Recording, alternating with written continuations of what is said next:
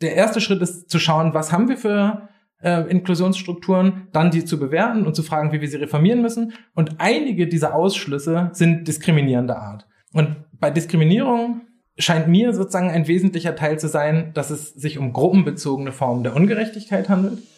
Herzlich willkommen zum Narabo-Podcast Philosophie im 21. Jahrhundert. Wir interviewen verschiedene Personen aus der Philosophie und angrenzenden Bereichen zu ihrer Arbeit und ihrem Werdegang. Viel Spaß beim Zuhören. Ich freue mich sehr, dass du dir die Zeit nimmst. Möchtest du dich zu Beginn erst einmal vorstellen?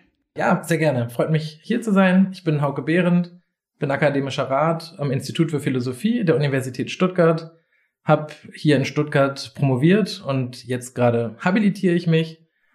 Und ähm, ja, ich beschäftige mich überwiegend mit Fragen der praktischen Philosophie, im Bereich der Sozialphilosophie, der politischen Philosophie, aber auch der angewandten Ethik und da mit dem Schwerpunkt auf Technikphilosophie. Ich würde gern zu Beginn erstmal ein bisschen zu deinem Werdegang noch mehr erfahren. Wie bist du eigentlich zur Philosophie gekommen?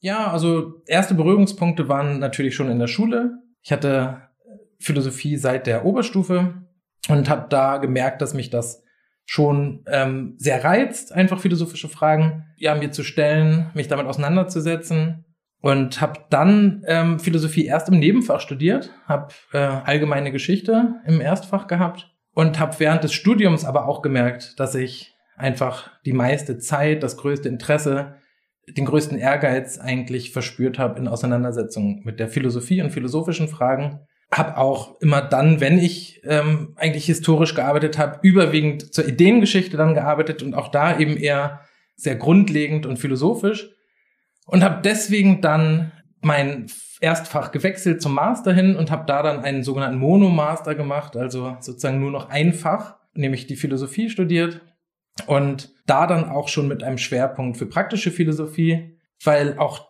das kann man, ähm, glaube ich, sagen. Ich habe auch schon sehr früh gemerkt, dass ich selber so nach Orientierung auch gesucht habe und genau dieses Orientierungsstiftende der Philosophie, der Moralphilosophie hat mich eben gereizt und mich interessiert, auch eben nicht nur intellektuell, sondern auch existenziell, könnte man sagen.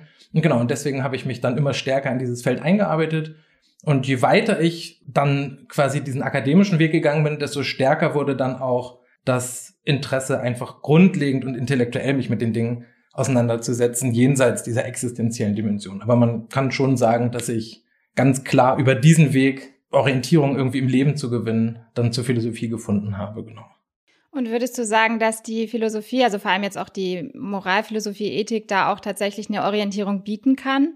Erstmal würde ich ganz klar sagen, ja, kann sie. Gleichzeitig weiß ich nicht, ob das euch auch so geht, aber ich habe den Eindruck, dass man so Wellenbewegungen oder Stufenbewegungen immer macht, je mehr man sich mit Philosophie auseinandersetzt. Also man hat erstmal ein großes Aha-Erlebnis und ähm, wirklich das Gefühl, substanziell etwas geklärt zu haben. Aber wenn, dann muss man nur ein kleines Schritt weitergehen und dann merkt man sofort, dass alles, was man glaubte, gewusst zu haben, dann wieder in Frage gestellt wird.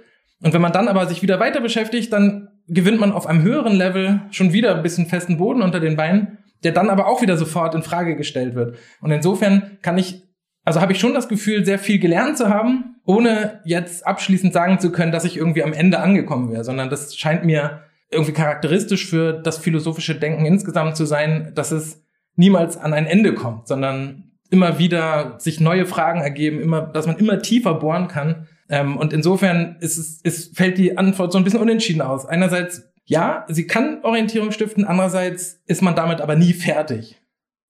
Jetzt hast du das schon vielleicht ein bisschen angedeutet, aber was bedeutet dann Philosophie eigentlich für dich? Also was ist Philosophie? Schwierige Frage. Ich würde jetzt mal aus der Hüfte geschossen sagen, Philosophie ist ein ganz bedingungsloses Infragestellen. Muss man wirklich bereit sein, sozusagen sämtliche Gewissheiten aufzugeben, nach den letzten Gründen zu fragen ähm, und Grund dann eben in diesen mehreren Hinsichten, ne? der Grund als Fundament, auf dem man steht, aber auch die Gründe, die wir haben, etwas anzunehmen und im Grunde genommen bestimmte Gewissheiten zu erschüttern, aber dann auch wieder der Versuch, wieder neu herzustellen und uns sozusagen dann aus dieser Unsicherheit heraus wieder ein neues Fundament zu geben. Und insofern ist es genau diese Wechselbewegung eigentlich zwischen Erschütterung und dann wieder Beruhigung oder Aufklärung, die für mich äh, Philosophie ausmacht, ja. Und was würdest du sagen, was unterscheidet gute philosophische Praxis von schlechter oder gibt es überhaupt sowas wie eine schlechte philosophische Praxis? Ja, also das ist so ein bisschen jetzt schon in der ersten Antwort enthalten gewesen. Ich glaube, man muss eben bereit sein, bedingungslos zu hinterfragen. Und das bedeutet, dass man sich nicht auf Scheingewissheiten einlassen sollte, dass man eben die Gründe gewissenhaft prüft, dass man argumentative Vollzüge in den Vordergrund stellt und nicht Ideologie oder Machtfragen. Ne? Also ähm, ich denke, eine Philosophie sollte sich an Sachfragen orientieren, argumentativ vorgehen. Das ist gute philosophische Praxis. Und dann ex negativo sozusagen die Bewegungen, die das nicht tun, wären dann schlechte philosophische Praxis, ja. Du hattest jetzt ja schon genannt, dass es vor allem so im Bereich der praktischen Philosophie ist, ähm, wo du jetzt dich vor allem in den Bereichen auch spezialisiert hast. Welche Themen interessieren dich eigentlich besonders? Also angefangen habe ich ähm, eigentlich mit Gerechtigkeitsfragen, Fragen sozialer Gerechtigkeit, politischer Gerechtigkeit, bin dann so ein bisschen ähm, auch übergegangen zu Fragen der, des persönlichen Umgangs. Ne, wie, was sind eigentlich, ja, was ist eigentlich menschliches Miteinander? Was ist eigentlich Kollektivität? Was heißt es eigentlich, dass wir in Interaktionszusammenhängen stehen? Aber auch da ähm, immer die Frage nach der Analyse und die Frage nach der Evaluation und der Bewertung sozusagen ähm, verknüpft miteinander gedacht. Und ich habe dann hier in Stuttgart ähm, mich auch stärker mit Technikphilosophie beschäftigt und mich da in diese Fragen des digitalen Wandels eingearbeitet.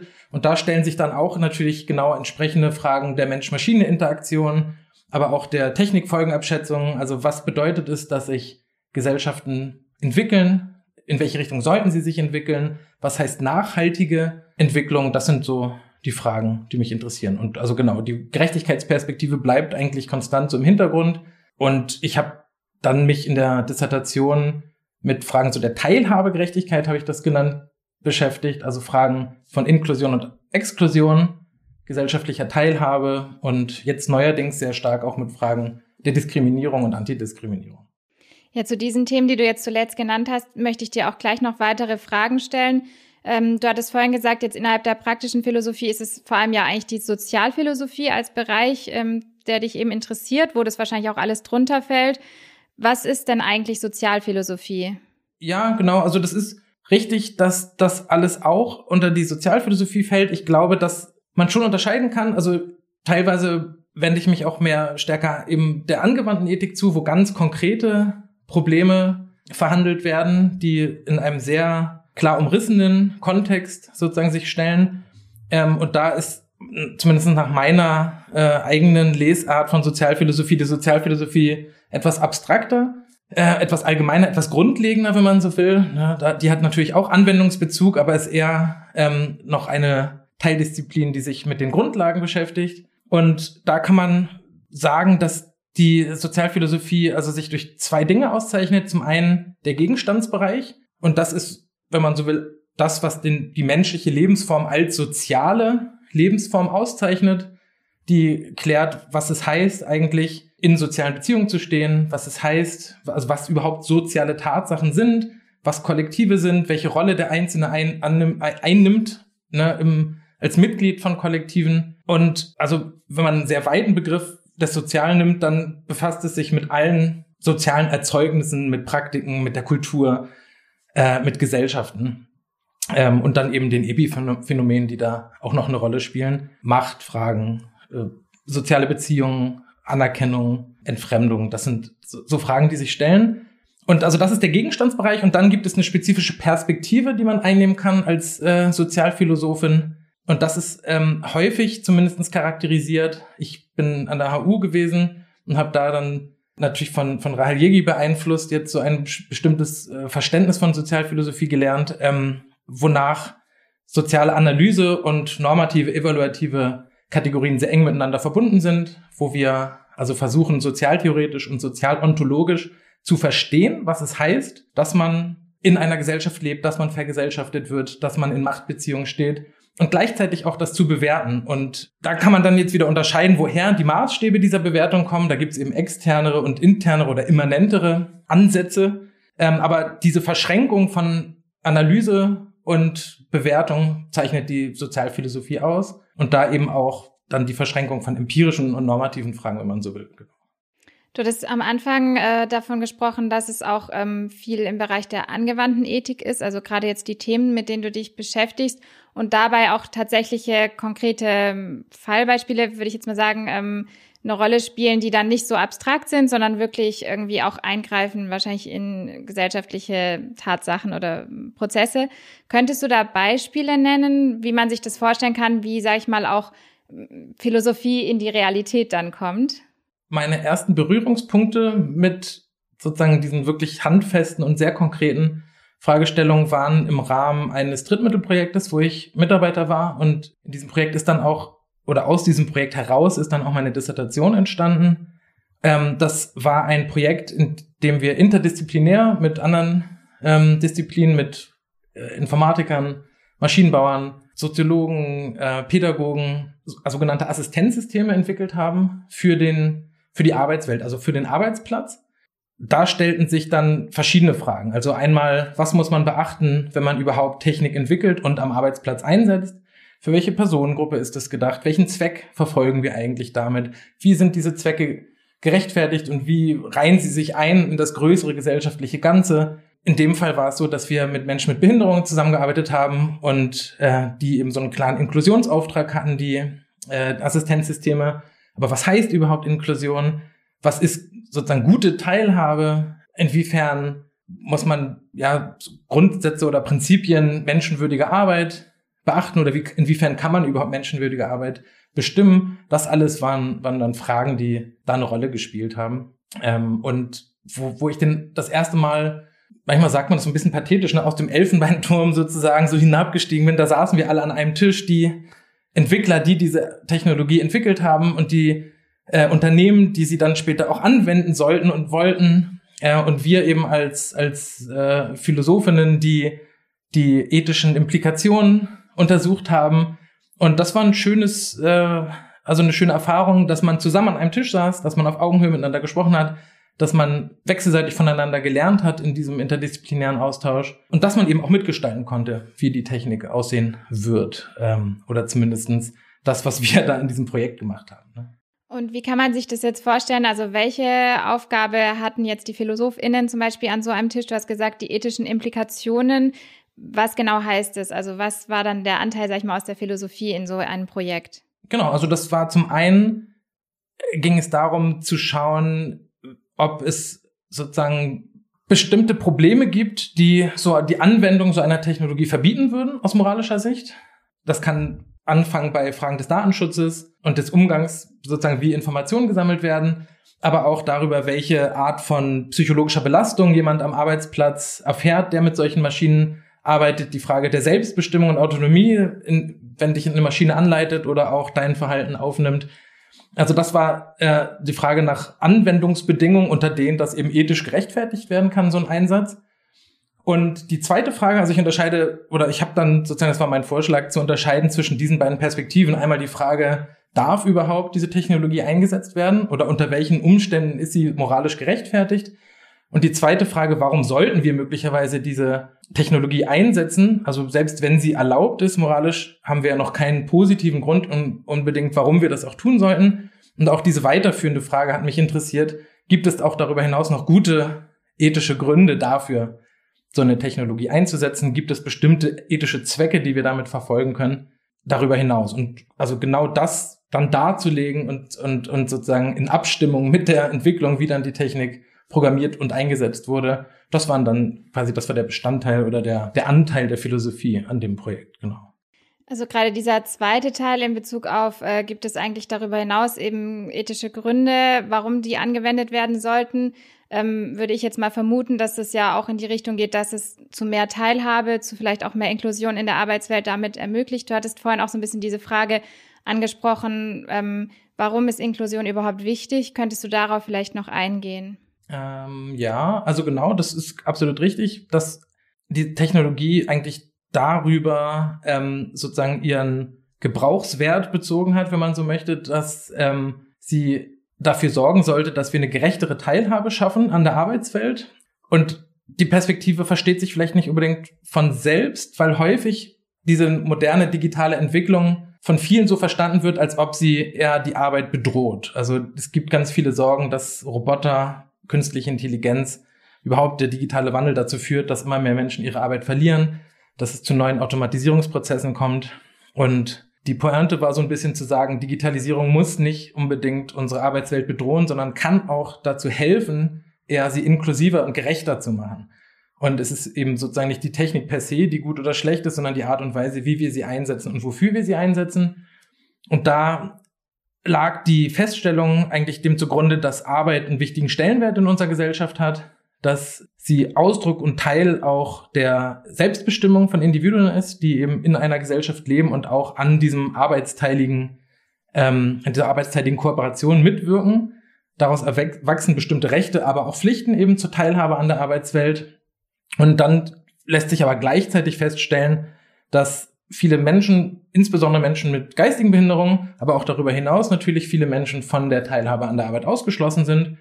Und das liegt nicht zuletzt daran, dass die Produktionsbedingungen immer anspruchsvoller werden, auch unter anderem auch durch die Digitalisierung wiederum. Es wird in immer kleinerer Stückzahl produziert. Die äh, Fertigkeiten, die man mitbringen muss, ähm, sind immer anspruchsvoller geworden. Und die Idee dieser Assistenzsysteme war dann, die Menschen zu assistieren, also sie nicht zu ersetzen, sondern eben in der Interaktion oder also Kooperation quasi der Zusammenarbeit zwischen Mensch und Maschine, dann Menschen in die Lage zu versetzen, die ansonsten ausgeschlossen wären, ja, teilzuhaben.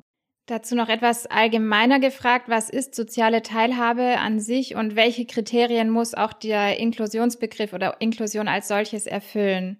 Genau, ich habe im Rahmen dieser Auseinandersetzung eigentlich mit dieser Technik ähm, oder mit der Entwicklung dieser Technik ähm, mich auch ein bisschen eingehender damit beschäftigt und festgestellt, dass es aus meiner Sicht eben noch keine überzeugende Inklusionstheorie gab zu dem Zeitpunkt.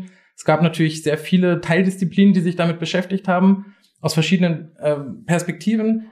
Und das Erste, was mir aufgefallen ist, dass es so einen ähm, sehr zersplitterten Inklusionsbegriff gibt. Und ähm, die erste Forderung, die ich stellen würde, ist, dass wir einen brauchen, der aus drei Perspektiven oder dreidimensional, wie ich das dann nenne, ähm, gebraucht werden kann. Nämlich der muss einerseits deskriptiv adäquat den Sachverhalt beschreiben können, mit dem wir es zu tun haben. Der muss feststellen können, ob wir an etwas teilhaben oder nicht. Ne? Wie Teilhabeverhältnisse aussehen, muss der beschreiben können. Der muss zweitens die Frage stellen, ob das gut oder schlecht ist, warum wir teilhaben sollten. Der muss diese normative Dimension äh, einfangen. Der muss Inklusion als ein Wert auch erfassen können und nicht nur als eine Tatsache.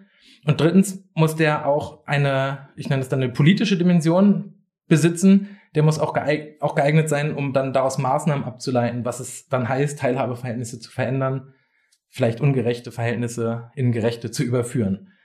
Ähm, und das, das wären sozusagen die drei Dimensionen, die so ein Inklusionsbegriff braucht. Das ist dann ein Vorschlag von mir, ähm, der aber meines Wissens auch vielfach geteilt wird, dass man überhaupt sagt, dass Inklusion und Teilhabe sehr eng miteinander zusammenhängen. Das muss man jetzt, jetzt auch nicht sozusagen selbstverständlich, da könnte man sicherlich auch andere Positionen einnehmen. Aber mein Vorschlag ist, dass eigentlich Inklusion und Exklusion als übersetzt als sozialen Einbezug oder Ausschluss bezogen sind auf das Phänomen der Teilhabe. Und auf diesem Kontinuum lässt sich das dann abtragen. Dann kann man sagen, ein Mensch ist äh, in Bezug auf Teilhabe eben, also in Teilhabe an einer bestimmten gesellschaftlichen Dimension, zum Beispiel berufliche Teilhabe, soziale Teilhabe, kulturelle Teilhabe, politische Teilhabe. Da können wir feststellen, ob jemand inkludiert ist oder exkludiert ist.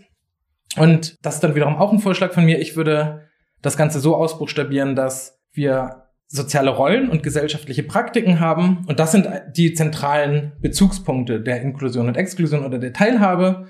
Also der Mensch wird im Grunde genommen in Praktiken inkludiert oder von diesen ausgeschlossen und hat dann Teil an diesen gesellschaftlichen Praktiken, in dem Fall, wenn er nämlich inkludiert ist. Und da kann man dann wiederum verschiedene Ebenen unterscheiden. Man kann formell in oder exkludiert sein, informell oder strukturell oder materiell. Äh, das sind dann drei Arten und Weisen, wie man diese Teilhabeverhältnisse auffächern kann. Also man kann feststellen, dass jemand in Bezug auf geltende Normen eine Teilhabe entweder besitzt, eine Teilhabemöglichkeit oder eben nicht. Also klassischerweise werden sexistische oder rassistische Normen, welche die jemanden formell exkludieren, wenn wir ein Gesetz haben, was zum Beispiel lautet, Frauen dürfen nicht arbeiten. Aber wir können auch uns vorstellen, dass diese Normen überwunden werden, die formelle Exklusion, und wir trotzdem noch informelle Formen der, äh, der Exklusion haben, wenn immer noch im zwischenmenschlichen, interpersonellen Frauen nicht anerkannt werden als gleichwertige Arbeiterinnen, ähm, sondern entweder weniger bezahlt werden, nicht auf die gleichen Positionen kommen, vielleicht gar nicht eingestellt werden. Und dann gibt es drittens noch die strukturelle oder materielle Dimension, wonach auch dann, selbst wenn unsere Vorurteile gewissermaßen abgebaut sind und es eine informelle Anerkennung gibt und wenn wir das entsprechende Normengefüge haben, wonach sozusagen Teilhabe möglich wird, ähm, dann kann immer noch unsere unsere gesellschaftlichen Strukturen Teilhabe verhindern. Sie können immer noch Barrieren darstellen für Menschen, um sich in die entsprechende Praxis äh, zu begeben. Ein Beispiel wäre die, der Mangel an Betreuungssituationen, der dann die Vereinbarkeit von Familie und Beruf zum Beispiel erschwert. Also dann ist es so, dass möglicherweise Frauen nicht mehr formell ausgeschlossen werden, dass sie auch genügend über genügend Anerkennung ähm, verfügen, aber dass sie aus strukturellen Gründen den Job nicht nehmen können, weil sie sich äh, noch andersweitig verpflichtet fühlen, sich einzubringen. Und dann hätte man auch da noch eine dritte Dimension, in der Teilhabe erschwert werden kann. Ähm, das wäre das wäre jetzt an einem Beispiel durchexistiert. Äh, man kann das auch in Bezug eben auf Menschen mit Behinderung natürlich genauso machen. Und es müssen, diese Strukturen müssen nicht institutionell sein, sondern können auch ganz einfach baulich, bauliche Art sein. Ähm, wenn wir über Rampen versus Treppen und Rollstühle oder Tür nachdenken, die unterschiedlich gebaut sind, dann können auch dadurch sozusagen materielle Barrieren den Zugang zu bestimmten sozialen Kontexten einfach verunmöglichen oder sehr, sehr, sehr schwer machen. Genau. Im Zusammenhang ähm, damit sprichst du auch von einem Inklusionsideal. Was ist damit gemeint? Genau, also in dem, in dem, in der Dissertation spreche ich von dem Ideal einer inklusiven Arbeitswelt. Aber ich glaube, das ist richtig. Man kann auch sagen, es gibt ein Ideal einer inklusiven Gesellschaft. Und da kann man vielleicht zunächst sagen, dass es darum geht, dass wir gesellschaftliche Strukturen haben, in denen gerechte Teilhabe ermöglicht wird. In Bezug auf die Arbeitswelt würde ich das so ausbuchstabieren, dass eben jeder Mensch im arbeitsfähigen Alter die Möglichkeit haben muss, sein Auskommen durch selbstgewählte Arbeit zu verdienen aber wir können uns eben auch andere gesellschaftliche Teilbereiche anschauen und da muss man dann jeweils genauer hingucken, was es genau heißt, dass man gerecht teilhat. Ne? Also meiner, meiner Auffassung zufolge ist es nicht so, dass alle Menschen an allen Praktiken sozusagen teilhaben müssen, sondern dass es eher darum geht, jeden in die Lage zu versetzen, sozusagen als Gleicher an der Gesellschaft teilzuhaben. Und das kann aber auch unterschiedliche, im Einzelnen unterschiedliche Formen von Inklusion und Exklusion erlauben im Einzelnen. In, also insofern ist es nicht ein streng egalitäres Ideal, sondern eins, was auf relationale Gleichheit eher abhebt. Kannst du kurz nochmal erklären, was würde streng egalitär bedeuten als Begriff einfach? Also das würde bedeuten, dass die Menschen ähm, in Bezug auf die Teilhabe alle identisch eigentlich oder eben streng, im strengsten Sinne gleich anzusehen sind. Ähm, also häufig ist das ein Ausdruck, der eher in Bezug auf Verteilungsgerechtigkeit verwendet wird und wo dann gesagt wird, dass wenn wir ein bestimmtes Gut zu verteilen haben, dann ist die streng egalitäre Verteilung, dass alle gleich viel haben von diesem Gut. Und das kann dann auch unter Umständen dazu führen, dass wir, wenn wir Güter haben, die wir nicht mehr gleich verteilen können, den Rest zum Beispiel wegschmeißen müssen, damit wir eben keine ungleiche Verteilung haben. Und das ist einer der Einwände, die häufig gegen solche streng egalitären Verteilungen vorgebracht werden, jetzt in Bezug auf Verteilungsgerechtigkeit. Und ich glaube, das gilt aber auch für Teilhabegerechtigkeit, dass Menschen eben unterschiedliche Interessen, unterschiedliche Bedürfnisse und unterschiedliche Fähigkeiten haben. Und wir müssen sie nicht alle gleich machen, um sie gerecht zu behandeln, sondern wir müssen eher ihre Individualität beachten und wertschätzen. Und das muss nicht einer gleichwertigen Teilhabe im Wege stehen. Kann es natürlich, ne, aber sozusagen nicht per se. Äh, um das nochmal genauer zu verstehen, also das heißt, grundsätzlich sollten Menschen natürlich schon die gleichen Chancen haben für zum Beispiel die gleiche Stelle, aber ähm, es bedeutet halt nicht, dass jetzt jede Person unbedingt diese Stelle annehmen muss oder sich für diese Stelle qualifizieren muss. Oder inwiefern ist das Relationale gemeint? Also um das nur nicht sozusagen misszuverstehen, weil ja die gleichen Möglichkeiten da doch gegeben sein sollten, also die gleichen Chancen. Ja, also genau, im, im, also in Bezug auf die Arbeitswelt sollte schon Chancengleichheit bestehen, das ist klar, aber was das bedeutet, ist eher, dass Menschen die Möglichkeit haben müssen, an wertvollen Arbeitsbeziehungen teilzuhaben und die können gemäß ihren Interessen und ihren Fähigkeiten ausdifferenziert sein.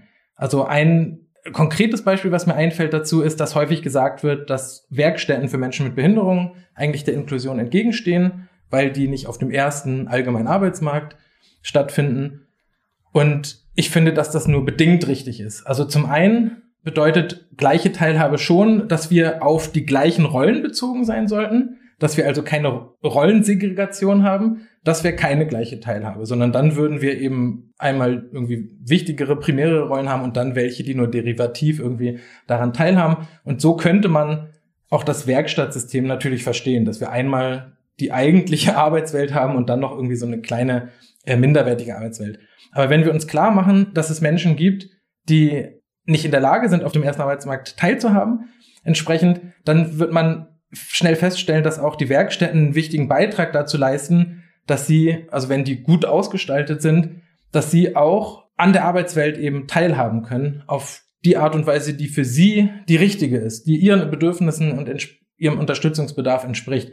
Und das muss nicht gleicher Teilhabe entgegenstehen. Also man darf es auch nicht zu einfach sich machen und sozusagen dadurch dann sämtliche Inklusionsbemühungen aufgeben, aber man sollte auch nicht zu schnell daraus so ein Imperativ ableiten, dass nur der erste Arbeitsmarkt wirklich wertvolle Arbeitsbedingungen darstellt. Und also das ist vielleicht so ein Beispiel, an dem man das so ein bisschen zeigen kann, dass man, dass man zum einen eben sozusagen nicht zu stark die Rollen unterscheidet. Teilhabe an einer Praxis heißt schon Teilhabe in einer bestimmten Rolle, aber trotzdem bedeutet das nicht, dass andere Formen nicht auch wertstiftend sein können in dem Kontext, genau. Jetzt gerade in Bezug auf dieses Beispiel sollten aber nicht auch dann Menschen mit Behinderungen die Chance haben, ausreichend für ihr Leben sorgen zu können. Also wenn man sich das jetzt anschaut in Werkstätten für Menschen mit Behinderung, ist es ja so, dass, glaube ich, üblicherweise man irgendwie einen Stundenlohn von 1,35 Euro hat. Ähm, sollte da dann nicht wenigstens der Mindestlohn gelten, ähm, damit sie dahingehend auf jeden Fall die gleichen Chancen haben, auch wirklich für sich selber aussorgen zu können? Ja, genau. Also das ist jetzt wiederum eine sehr, sehr komplexe Frage, weil das dieses System sozusagen schon sehr stark alimentiert wird und es mehr Zahlungen noch fließen, die äh, natürlich dem einzelnen Menschen nicht unmittelbar als Lohn oder Gehalt ausgezahlt werden, aber die schon sehr umfassend dafür sorgen, dass er da entsprechend betreut wird, so ne, äh, entsprechend seinen Platz an diesem Arbeitsumfeld äh, wahrnehmen kann.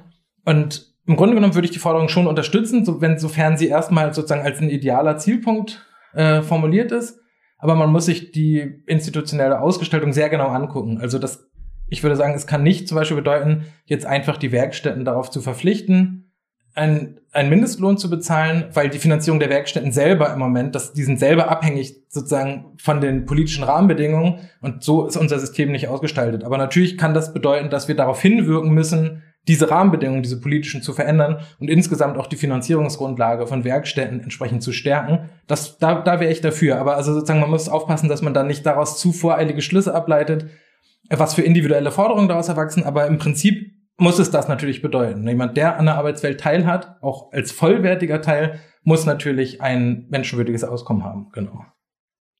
Jetzt haben wir ja in diesem Zusammenhang immer wieder auch schon zu dem Thema Diskriminierung eigentlich so ein bisschen das angeschnitten gerade auch Diskriminierung in der Arbeitswelt. Könntest du dazu noch ein bisschen ausführen, welche Hürden und welche Problematiken stellen sich da eigentlich ein? Ja, ähm, genau, das kann ich gerne machen. Also so wie ich über Inklusion, Exklusion und Teilhabe nachdenke, ist das etwas, was be bestimmte Berührungspunkte mit Diskriminierung hat, aber nicht notwendig damit zusammenfällt, sondern es kann auch gerechtfertigte Exklusionen geben und es kann auch falsche Formen der Inklusion geben, denke ich. Also der erste Schritt ist zu schauen, was haben wir für äh, Inklusionsstrukturen, dann die zu bewerten und zu fragen, wie wir sie reformieren müssen. Und einige dieser Ausschlüsse sind diskriminierender Art. Und bei Diskriminierung scheint mir sozusagen ein wesentlicher Teil zu sein, dass es sich um gruppenbezogene Formen der Ungerechtigkeit handelt. Das muss bei Inklusion und Exklusion nicht der Fall sein, sondern man kann ähm, nach Inklusionsregeln fragen und die können sehr individuell äh, sein die können auch eben auf bestimmten Leistungen und Qualifikationen beruhen, so wie es bei uns im, in sozusagen einem freien Arbeitsmarkt idealiter, idealiter gedacht ist, dass wir eben über unsere Befähigung dann als die Qualifizierten möglichst ne, im, im, im Rahmen so einer besten Auslese irgendwie auf einen Job kommen. Und Diskriminierung eben, wie gesagt, ist ein Phänomen gruppenbezogener Ungerechtigkeiten und da ist das eigentlich das wesentliche Merkmal, dass man sagt, Menschen werden aufgrund einer sozialen Gruppenzugehörigkeit benachteiligt. Und benachteiligt auch erstmal in einem sehr allgemeinen Sinne. Da geht es noch nicht unbedingt um Teilhabe an bestimmten gesellschaftlichen Praktiken oder Gütern, sondern da kann es auch in ganz konkreten Interaktionen sein, dass jemand im Vergleich zu einem anderen oder kontrafaktisch sogar nur zu einem möglichen anderen benachteiligt wird aufgrund eines Merkmals, was ihn zu einem Mitglied einer bestimmten sozialen Gruppe oder ich würde auch sagen zu einer sozialen Kategorie macht. Nochmal kurz aufgegriffen, was wäre jetzt gerechtfertigte Exklusion? Also im konkreten Fall kann das bedeuten, dass Leute, die zum Beispiel nicht die nötige Qualifikation haben, einen Job nicht haben. Die nicht die Stelle bekommen. Dann sind sie auch von dem Job exkludiert, aber das ist nicht problematisch. Oder nicht in jedem Fall. Kann problematische Form annehmen. Aber da würde ich sagen, haben wir es mit einer gerechtfertigten Form von Exklusion zu tun. Genauso, wenn wir sagen, Minderjährige dürfen keinen Führerschein machen, dann exkludieren wir sie von der Praxis des Autofahrens und mir scheint es nicht per se ungerecht zu sein. Also ich, wie gesagt, das ist so eine Frage der Perspektive natürlich, aber so wie ich das Ganze versuche zu, zu ähm, analysieren, stelle ich mir alle möglichen Formen gesellschaftlicher Interaktionszusammenhänge und Praktiken vor und die verschiedenen Rollen, die dort eine Rolle spielen und in die kann man eben einbezogen werden oder ausgeschlossen sein. Und aus der Rolle selbst ergibt sich dann, ob das wertvoll ist oder nicht, überhaupt daran teilzuhaben. Und aus der Rolle ergibt sich auch, welche Bedingungen jemand mitbringen muss, um sozusagen so eine Teilhabe für sich reklamieren zu können.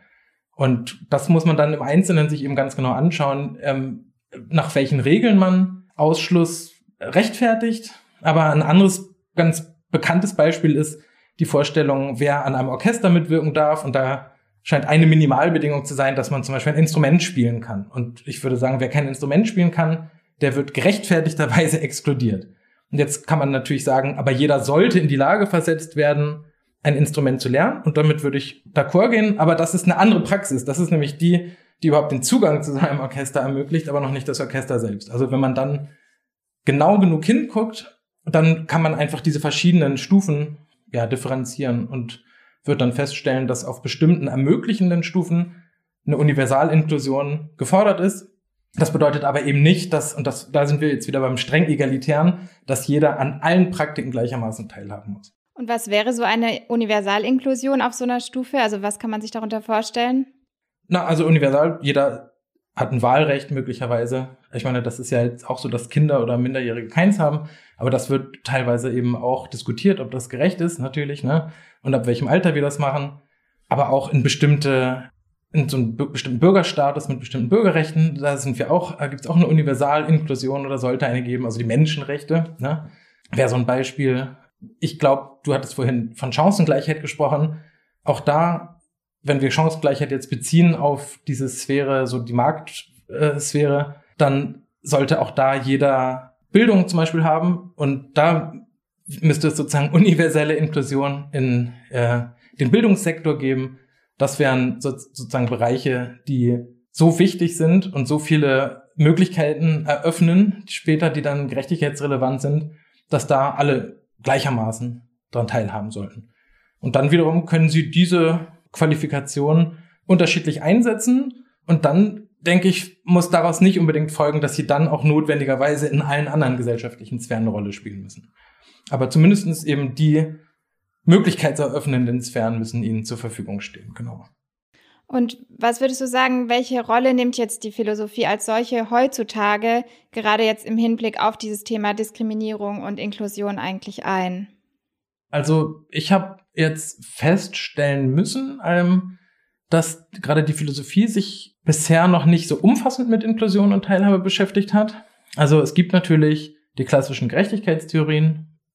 Das ist natürlich ein Grundthema äh, auch der Philosophie.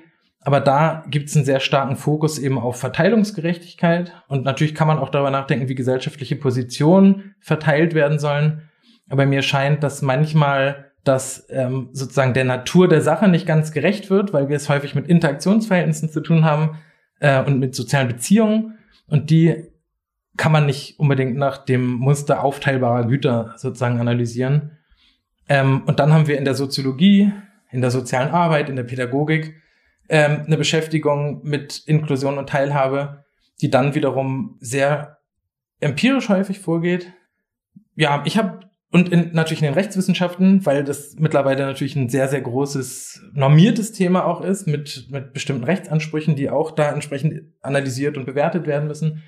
Aber ich habe den Eindruck, dass die Philosophie eben da als eine Wissenschaft zwischen den Disziplinen vermitteln kann. Die kann eben begrifflich ja, den Begriff der Inklusion klären. Die kann eine Inklusionstheorie anbieten, die es verschiedenen Disziplinen ermöglicht, mit einem einheitlichen Begriff zu arbeiten, sich da sozusagen auf die verschiedenen Ansprüche und Fragestellungen ähm, dann zu beziehen, die von, von verschiedener Seite benutzt werden kann, die sozusagen anschlussfähig ist für verschiedene Disziplinen. Und natürlich kann die Philosophie äh, auch verschiedene grundlegende normative Fragen dann ähm, klären oder zumindestens äh, konkretisieren, aufwerfen, eben nach dem Wert von Teilhabeverhältnissen, nach dem, wie, wie soll man sagen, nach dem der Ausgestaltung dieses Ideals, von dem du vorhin gefragt hast, ne, was, wie sieht das eigentlich im Einzelnen aus? Was ist eigentlich ein Ideal? Gibt es möglicherweise verschiedene Arten von Idealen, einmal als irgendwie Richtschnur oder als Maßstab? Genau, und dann kann, kann, die, kann die Philosophie natürlich ähm, sozusagen versuchen, zwischen dieser Grundlagenforschung und dem Anwendungsbezug zu vermitteln, ähm, indem sie ins Gespräch geht mit den verschiedenen Disziplinen und dann versucht sozusagen da mit das empirische Wissen sich zu schnappen und da, daraus dann möglichst eine kohärente, umfassende Theorie darüber zu machen, was eine inklusive Gesellschaft ausmacht, wie die aussieht und was wir dann tun können vielleicht auch, um dahin zu gelangen.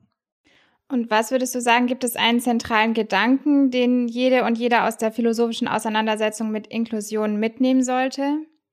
Was ich gelernt habe, glaube ich, ist, dass gesellschaftliche Gruppen und Akteure sehr viel heterogener sind, als man häufig denkt, dass sie sehr viel stärker an konkreten Umständen und Situationen auch zu beurteilen sind und dass dadurch Gerechtigkeit häufig sehr kontextsensitiv erschlossen werden muss.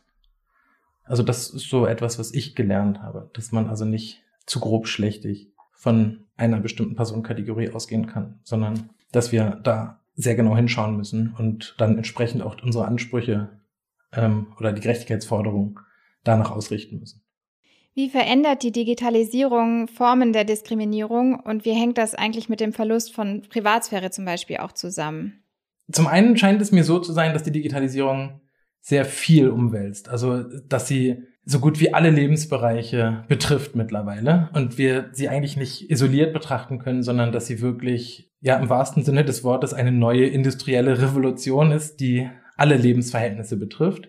Und dass Charakteristische eigentlich an der Digitalisierung, wie wir sie heute erleben, ist diese umfassende Vernetzung der verschiedenen Geräte miteinander, aber auch diese Ubiquität, dieses überall verfügbar sein von Daten und Informationen und dementsprechend wird, stellten sich diese Privatheitsfragen nochmal neu, müssen nochmal neu verhandelt werden. Also wir haben, denke ich, wenn man so die klassischen Privatheitstheorien anschaut, eine Entwicklung, die mit, mit der Geburt der bürgerlichen Gesellschaft anfängt, wo man sagt, okay, wir haben, wir brauchen Bürgerrechte, wir brauchen einen privaten Rückzugsraum, wir haben eine Abgrenzung zum Staat und zur öffentlichen Sphäre.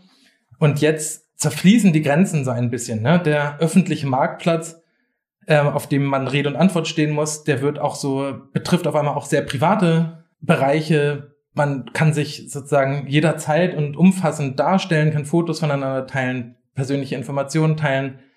Aber man gibt auch ständig was von sich preis, natürlich. Die Dinge werden getrackt und erfasst und verarbeitet und häufig ohne die eigene Zustimmung oder zumindestens ohne eine aufgeklärte Zustimmung, weil das häufig die Komplexität ist zu hoch, als dass jeder Einzelne ähm, das nötige Know-how mitbringen würde, um zu wissen, was eigentlich mit den Daten passiert, wofür sie verwendet werden. Und in, insofern, ja, glaube ich, dass sozusagen das, was überhaupt informationelle Selbstbestimmung oder informationelle Privatheit ist, das ist, das verändert sich. Einmal vom Phänomen her, aber auch von den normativen Grundsätzen, wie wir darauf Bezug nehmen, wie wir es schützen können und sollen. Genau. Also erleben wir gerade, dass es da einen Strukturwandel eben gibt. Und welchen Stellenwert hat dann Privatsphäre heutzutage, wo sie ja eigentlich immer mehr auch abnimmt durch eben die Digitalisierung? Ja, also genau, das ist natürlich, ähm, da kann man zwei Perspektiven vielleicht unterscheiden. Also zum einen kann man erstmal feststellen, dass sie stärker bedroht ist und ausgehöhlt wird. Aber das bedeutet nicht gleichzeitig, dass auch der normative Stellenwert geringer wäre. Ich glaube, das nicht, sondern dass er, im umgekehrten Sinne erfordert es umso mehr, dass wir die Privatsphäre verteidigen wieder sozusagen oder uns über diese Gefahren klar werden. Es gibt natürlich so Bewegungen, die sagen, wir haben eine Post-Privacy-Gesellschaft und wir müssen sozusagen diese Kategorien überwinden, in denen der einzelne Herr seiner personenbezogenen Daten ist. Aber ich glaube, dass das ein übereilter Schluss ist, sondern genau, wir haben eher diese Paradoxie, dass wir auf der einen Seite immer mehr Daten hergeben und immer weniger Privatsphäre haben, aber, aber auf der anderen Seite der Schutz immer wichtiger wird, weil sozusagen die Möglichkeiten des Missbrauchs auch immer stärker wachsen. Weil eben sozusagen automatisierte äh, Entscheidungsverfahren, äh, Möglichkeiten des Profilings, automatisierter Entscheidungen, äh, bestimmte ja sozusagen Sozial-Scoring-Systeme sozusagen ermöglichen, die soziale schädliche Auswirkungen haben können. Ja. Jetzt gerade zu diesem Thema Privatsphäre hast du ja ähm, unter anderem eben diesen Sammelband Privatsphäre 4.0, eine Neuverortung des Privaten im Zeitalter der Digitalisierung mit herausgegeben. Du schreibst darin eben auch die Einleitung zur Neuverortung des Privaten. Könntest du da nochmal kurz zusammenfassen, um was es dabei geht?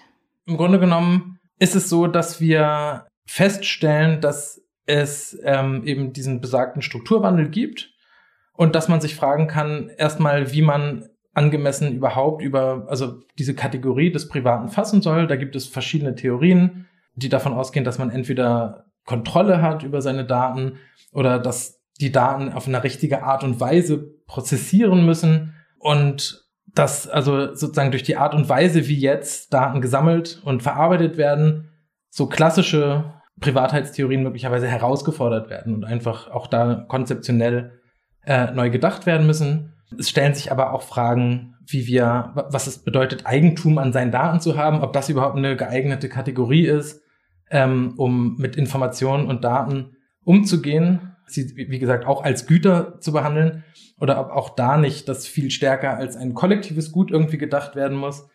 Ähm, ja, das sind so Themen, die einfach in diesem Sammelband äh, verhandelt werden von verschiedener Perspektive und aus unterschiedlichen Disziplinen, genau. Und in der Einleitung zeichnen wir eben so ein bisschen die Geschichte nach, der Anfang so eben dieser, der Bürger, oder eigentlich feudalen Gesellschaft, die dann eben in diese klassische bürgerliche Gesellschaft überführt wird und jetzt dann ähm, ja herausgefordert wird durch die neuen technologischen Entwicklungen.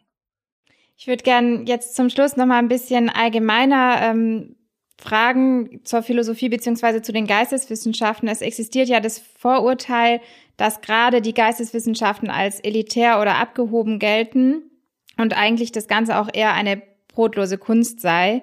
Was würdest du dem entgegnen? Ja, also ob das jetzt elitär und abgehoben ist, weiß ich nicht. Also auch nicht, ob das überhaupt in dem Ruf steht. Ich denke, sicherlich ist es so, dass man gewisser Hinsicht schon ein ähm, Interesse daran haben muss, auch über abstraktere Dinge nachzudenken. Also ich habe ja vorhin gelobt, dass ich es schön fand, dann auch den Anwendungsbezug zu, zu haben. Aber das ist natürlich dennoch so einfach, das liegt am Wesen des philosophischen Denkens, dass man auch ja mit dieser Verunsicherung umgehen können muss, die einfach daraus folgt, dass man radikal in Frage stellt. Das ist ein gewisses vielleicht äh, ein Privileg oder eine Abgehobenheit, weil sie ja in gewisser Hinsicht eben schon äh, von bestimmten alltäglichen Problemen abstrahiert. Was die Brotlosigkeit betrifft, das ist jetzt natürlich so, dass ich auch immer wieder diese, also das Prekäre auch erfahre und irgendwie das begleitet mich, seit ich mich entschieden habe, Philosophie zu studieren, sozusagen anhand von blöden Witzen aus der Familie sozusagen, ne, der klassische ähm, sprichwörtliche Taxifahrer und was es nicht alles sozusagen für Vergleiche gibt meine Erfahrung ist da jetzt eine andere. Also ich glaube, das kommt sehr stark darauf an, was man selber für Interessen hat und wie man die dann auch verfolgt. Also sicherlich kann man so vor sich hin studieren und das führt dann ins Nichts. Aber im Grunde genommen gibt es auch sehr viele Anschlussmöglichkeiten. Also man lernt in einem Philosophiestudium natürlich auch so ganz grundlegende Sachen wie das klare Denken, das strukturierte Denken, Argumentationsmuster zu erkennen, klare, präzise Ausdrucksweise. Das sind alles so Schlüsselqualifikationen, die man, glaube ich, auch im Berufsleben überall brauchen kann und die auch nachgefragt sind dann über die reine akademische Beschäftigung hinaus. Insofern kann ich nicht sagen, dass es jetzt zwangsläufig in die Brotlosigkeit führt, aber genau, das liegt so ein bisschen, glaube ich, schon auch ja beim Einzelnen, was er dann daraus macht oder bei der Einzelnen. Und ja, ansonsten denke ich, das Gleiche gilt auch so ein bisschen für diese, diesen Vorwurf der Abgehobenheit. Auch da bietet die Philosophie sehr viele verschiedene Themen und Fragestellungen. Und genau, das erscheint dem einen vielleicht abgehoben und dem anderen sehr bodenständig. Und welchen Rat würdest du Studierenden geben, die gerade mit Philosophie beginnen? Da würde ich tatsächlich empfehlen, dass man sehr genau prüft, ob das wirklich im eigenen Interesse liegt. Also bei mir war es so, dass ich einfach super stark intrinsisch motiviert war und dadurch hatte ich, war das das Schönste für mich, mich mit Philosophie zu beschäftigen. Aber wenn das nicht der Fall ist, dann kann das natürlich auch dazu führen, dass man frustriert ist, weil das herausfordernd ist, weil man immer wieder an seine Grenzen kommt, man muss immer wieder über seine eigenen Grenzen hinausgehen, man wird sich ganz oft sehr dumm fühlen, weil man sehr vieles nicht versteht. Aber wenn man so ein grundsätzliches Erkenntnisinteresse hat, dann ist es, glaube ich, genau das Richtige.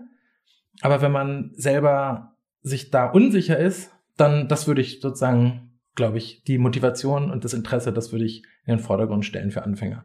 Und ansonsten sollte man möglichst offen sein für sozusagen die Pluralität, die die Philosophie auch anbietet und sich erstmal möglichst breit orientieren, um dann zu schauen, was sind denn eigentlich die Fragen, wo man am meisten selber zu, zu sagen hat, aber auch die einen selber vielleicht am meisten erfüllen. Und noch etwas persönlicher gefragt, welche Persönlichkeiten haben dich besonders inspiriert und geprägt? Ja, das ist eigentlich fast die schwierigste Frage, glaube ich, weil ich eher an Fragestellungen und Problemen interessiert war ähm, und nicht so sehr an Figuren oder Persönlichkeiten. Es ist schon so, dass ich mich sehr viel jetzt mit John Rawls natürlich beschäftigt habe. Irgendwie, das war so die Schlüsselfigur, wenn man sich mit Gerechtigkeitstheorien beschäftigt. Aber da, auch da bin ich eher über das Thema dann zu den verschiedenen Autorinnen gekommen und nicht umgekehrt. Ich glaube, das ist auch ganz fruchtbar, wenn man sich mit Philosophie beschäftigt, dass man systematisch sich an den Fragen und Problemen abarbeitet. Ja, dann möchte ich dir am Schluss gerne auch noch die Gelegenheit geben, wenn du vielleicht von dir aus noch irgendwas sagen möchtest, dann kannst du das natürlich auch gerne noch tun. Ja, vielen Dank. Also ähm, es hat Spaß gemacht. Ähm, ich glaube, es lohnt sich, sich mit der Philosophie zu beschäftigen. Ich glaube, man sollte eben nicht den Fehler machen, sie zu vorschnell in eine Schublade zu stecken, sondern die ist sehr, sehr vielseitig. Und äh, genauso vielseitig sind die Menschen, die sich damit beschäftigen. Und ähm, ich glaube, das ist eben auch eine schöne Sache, die man dann, wenn man einsteigt, erfahren wird und die eben auch das Ganze zu einem, ja, zum, zum tollen Unternehmen macht. Vielen, vielen Dank für diese schönen Abschlussworte und auch für das gesamte Gespräch. Danke, dass du dir die Zeit genommen hast. Ja, sehr gut. Äh, sehr, sehr gerne. Entschuldigung. Dankeschön. Wir freuen uns, dass du dir die Zeit zum Zuhören genommen hast. Gerne kannst du uns deine Anregungen, Gedanken oder Wünsche mitteilen. Ausschnitte des Interviews kannst du dir auch als Video auf unserem Narabo YouTube-Kanal ansehen. Bis zum nächsten Mal.